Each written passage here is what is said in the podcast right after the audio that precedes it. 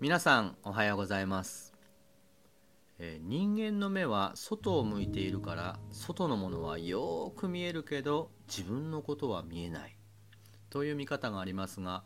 えー、本当にそうだなと思います。他人に対してはとっても厳しいんですけどそっちに目がいっている間はだいたい自分は棚上げしてますよね。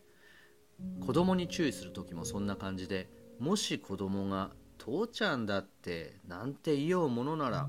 今は父ちゃんの話じゃないと言い返してしまったりして、えー、棚上げも2段上がってしまう始末です。とほほでございます、えー、今回の一口法話は、まあ、そういうテーマで、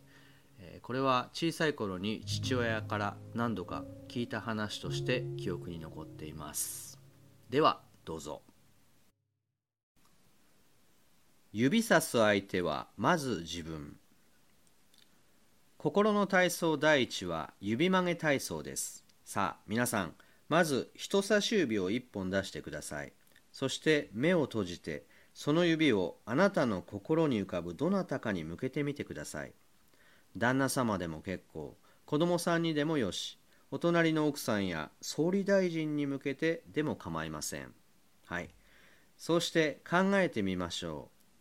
あなたが今指さしている相手に対してあなたはいつもどのような態度をとっているのか。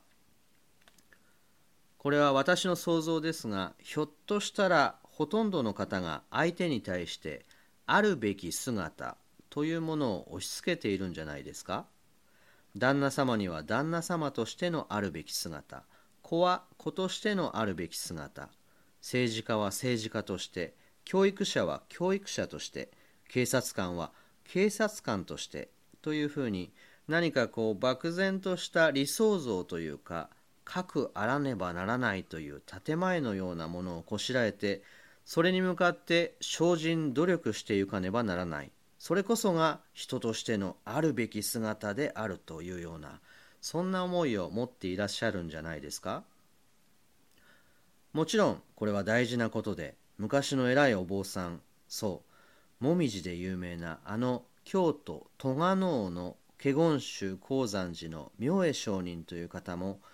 人はあるべきようはという七文字を心得よといつもおっしゃっていたようです。あるべきようはというひらがなの七文字は今申し上げているあるべき姿と同じでありまして一つの理想大きな目標あるいは誠の在り方といったものに向かって懸命に精進する。それこそが人としてのあるべき姿だと教えてくださっているようであります。で私たちはこの教えがとても好きでありまして口を開けばあるべき姿あるべき姿を求めねばとやっております。そしてもしそのあるべき姿に外れるようなことが起こりでもしたら途端に親としてあるまじき行為とか教師でありながらなぜとか政治家として恥ずかしくないのかと指をさし制裁を加える。ところが問題なのはその指はいつも相手に向かっていて自分の方へ向けられたことはまるでないということであります。